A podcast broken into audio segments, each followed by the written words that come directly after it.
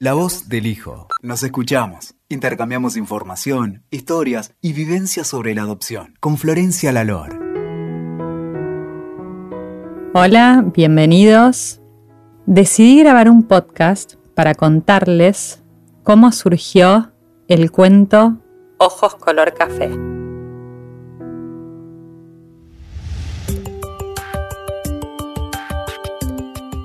La idea de escribir este cuento me surgió a raíz de que yo siempre percibí que en nuestra sociedad hay una tendencia a omitir mencionar a la familia de origen cuando se habla de adopción. Entonces tuve la idea de escribir un libro en donde se mencionen a las tres partes de una adopción. Y como yo no soy escritora, decidí convocar a dos escritoras infantiles que a mí me gustan mucho. Ellas se llaman Belén López Medus y María Casabal. Cuando las invité a ser parte de este proyecto les encantó, por suerte. Además, ellas son psicólogas y me pareció que su aporte podía ser muy importante y la verdad es que así lo fue. Ojos color café le da voz a las tres partes de la tríada de la adopción. Les voy a contar un poco cómo está escrito el cuento.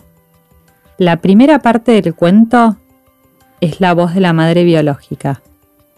En esta parte yo quise mostrar que cuando un bebé está en la panza de su mamá, ya se establece un vínculo entre ellos. Y yo pienso que es muy importante que esto se entienda para poder después comprender que la separación de un bebé y esa primera mamá deja una marca y un dolor. La verdad es que esta primera parte del cuento no fue nada fácil. Y por supuesto yo creo que no fue fácil porque es, es triste es la parte más triste, me parece a mí. De hecho, les cuento que para Fátima Yedro, la ilustradora, no fue nada fácil tampoco ilustrar. Pobre, les confieso que creo que la volví un poco loca. Pero la volví loca porque yo sabía que ella podía ilustrar lo que yo quería que se muestre.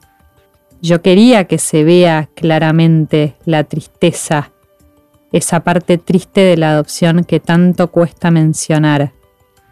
Fati me iba pasando ilustraciones y recuerdo que una de las primeras ilustraciones que me pasó, que es una de las primeras en donde se ve a la mamá biológica tocándose su panza con su bebé y parecía parecía que, la rayita de, su, boca, como si, si, estuviese esbozando una mínima sonrisa. No, no es algo que se ve mucho, de hecho el rostro de la mamá no se ve tan definido, pero yo lo veía así. Entonces, pobre Fati la volví a llamar y, y, yo era consciente y de hecho se lo dije, yo sé que te estoy pidiendo algo que es dificilísimo, pero tiene que verse el dolor, la tristeza que le de la decisión que ella está tomando. Y la verdad es que finalmente pienso que logró lo que yo le estaba pidiendo porque la verdad es que sus ilustraciones acompañan el texto a la perfección. Yo sé que esta primera parte del cuento es muy movilizante y muy conmovedora. Y pienso que hay que mencionarla para que los hijos adoptivos puedan elaborar un duelo por la pérdida de esa familia de origen y todo lo que eso conlleva. Esto es algo que no es la primera vez que lo digo. Para poder sanar este dolor, hay que mencionarlo. Ese es el camino. La segunda parte del cuento es la voz de los padres adoptivos. En esta parte, por supuesto que quise mostrar la alegría de esos padres adoptivos que tanto buscaron un hijo y también lo importante que es que ellos comprendan que su hijo en algún lugar de su cuerpo recuerda a esa primera mamá.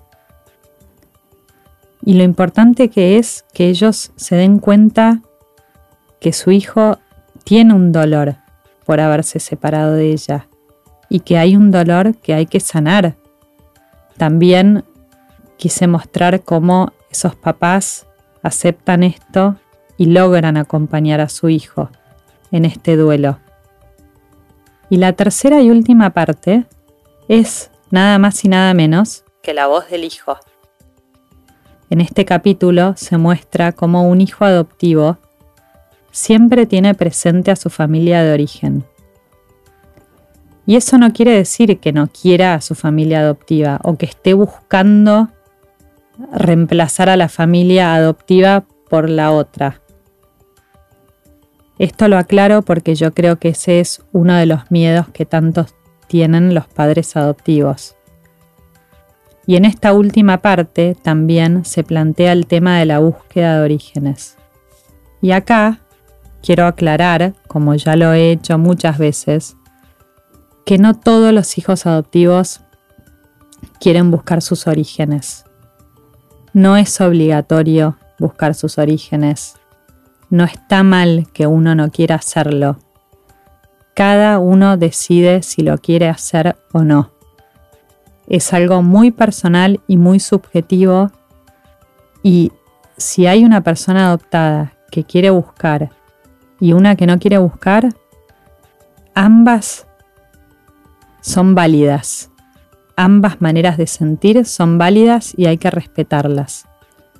Pero a mí me parecía importante mostrar que la búsqueda de orígenes de un hijo adoptivo no es solo una búsqueda concreta de esas personas, sino que tiene que ver con la búsqueda de nuestra identidad.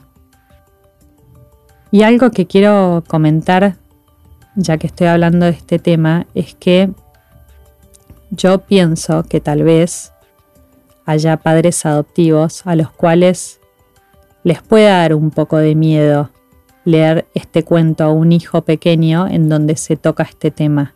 Y yo entiendo ese miedo. Pero yo lo que creo es que todos los niños que son hijos adoptivos piensan en esas familias, por familias de origen, ¿no? Por más de que no lo digan. Y pienso que, que este cuento puede ayudar a que se dialogue al respecto y que si se abre el diálogo y, un niño de 8, 9 o 10 años de repente dice, ay, yo también quiero buscar, ¿puedo ir a conocerlos? Porque puede pasar. Bueno, yo pienso que siempre le pueden decir a ese hijo, sí, mi amor, si vos querés conocer a tu familia de origen, te vamos a acompañar y apoyar en todo momento pero es algo importante para lo cual hay que prepararse y hay que esperar a que seas un poco más grande. Yo creo que se le puede decir eso a un niño pequeño. Así también de paso ya empieza a entender que una búsqueda requiere una preparación previa. Y la verdad les cuento que yo me acuerdo que a mí me decían, cuando tengas 18, si vos querés te vamos a ayudar. Y cuando yo escuchaba ese, esa frase cuando tengas 18 años, a mí en el fondo me daba tranquilidad y me daba como cierta certeza, bueno, si yo quiero algún día va a pasar cuando sea un poco más grande. A mí me parecía bien. Y miren que yo soy una persona muy ansiosa, siempre lo fui y, lo sigo siendo. Bueno, me parecía importante aclarar un poco esto. Yo la verdad es que espero que Ojos Color Café sirva como una herramienta para familias adoptivas para que se animen a hablar de la adopción sin miedo. Y les quiero contar que alguien a quien quiero mucho, mucho, me enseñó que no le tenemos que tener miedo a los sentimientos de tristeza o al dolor, porque ellos son grandes maestros como la felicidad y las emociones en el fondo nos enseñan distintas cosas que al final del día nos ayudan a sentirnos completos. Y algo más que no quiero dejar de contarles es que la verdad es que yo pensaba que ojos color café, por supuesto, que va a servir para acompañar a niños y adultos en sus recorridos de adopción, como ya mencioné, y lo sigo pensando, pero quiero mencionar a mi colega, Monse la Pastora, excelente profesional especialista en adopción, que me hizo darme cuenta de algo más. Monse leyó el cuento y después de leerlo me escribió una nota muy linda, con la cual me di cuenta que este cuento puede ser también de mucha utilidad para padres adoptivos y para personas que estén considerando la adopción. Monse opina que Ojos Color Café tiene los ingredientes para construir una mini guía sobre las cosas importantes que hay que tener en cuenta en la parentalidad adoptiva. Y una cosa más que les quiero contar del cuento, que me parece importante, es que yo también pienso que Ojos color café es un cuento que puede servir también a familias que, no son parte del mundo de la adopción. Porque pienso que el cuento es un cuento en donde también se habla de la superación de una adversidad. Si yo pienso en mi vida hasta el día de hoy, como ustedes ya saben, mi comienzo no fue fácil. Y la verdad es que les confieso que el recorrido de mi vida no fue nada fácil tampoco, por cosas que no tienen nada que ver con mi adopción. Pero hoy a mis 41 años, cuando veo a la familia que yo formé, cuando miro a mi marido Baltasar y a mis hijas Valentina e Isabel, y cuando pienso en la voz del hijo, cuando leo a tantos hijos adoptivos y a tantos padres adoptivos que me escriben para agradecerme, que se sienten acompañados y que han aprendido mucho, y ahora también tengo a ojos color café. La verdad es que me doy cuenta de que todo mi recorrido valió la pena. Porque gracias a todo lo que yo viví, lo bueno y lo malo, incluidas todas las adversidades que me, que me tocó atravesar, finalmente llegué. Hoy estoy acá y esta soy yo.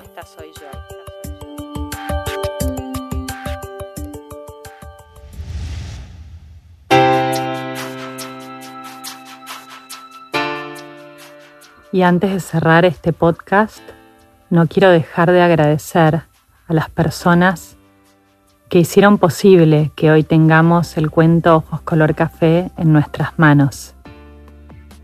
Esas personas a quienes les quiero agradecer muy, muy especialmente son las coautoras Belén López Medus y María Casabal, la ilustradora Fátima Yedro y la diseñadora Wonky Steverling.